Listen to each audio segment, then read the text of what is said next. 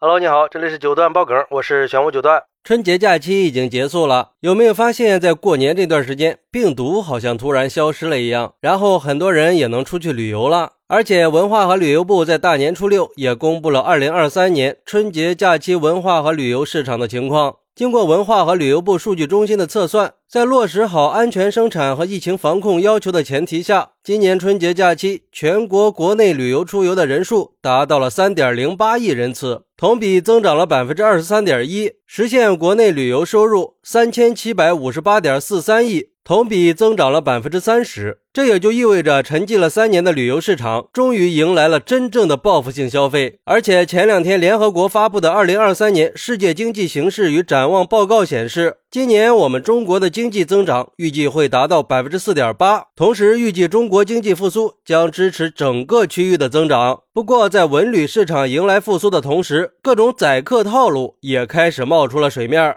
跟报复性消费形成了鲜明的对比。就比如说最近闹得沸沸扬扬的二十块钱六根面，一千五百块钱四个菜，还有三亚的六只皮皮虾七百多，一条石斑鱼一千块，租车被要求交各种保险，被讹修理费的，这些都是赤裸裸的报复性宰客呀！就感觉随时随地都有人在算计着我们的钱包。难道真的是三年不开张，开张吃三年吗？就光是在春节前后，三亚就通报了二十多起欺诈消费者的违法行为，最高的罚了十万块钱。就说二十块钱六根面这个事儿，有网友就说：“别让一碗面毁了一座城啊！”正常情况下，西安的一根面是二两重，六根就是一斤二两，已经很多了。后来看了视频才知道，这六根根本就不是我们平时吃的那个量啊。不过客观的说，绝大多数地方在旅游旺季都有宰客现象，这种商家也不能代表一座城市。如果想好好感受一下城市的美食，尽可能的不要在景点去吃饭。而春节期间吃不到最地道的城市美食，是因为小店都关门了，只能在景区里吃。但是即使是在景区里，最好也要多走几家，多看看，毕竟这种没有良心的商家还是少数的。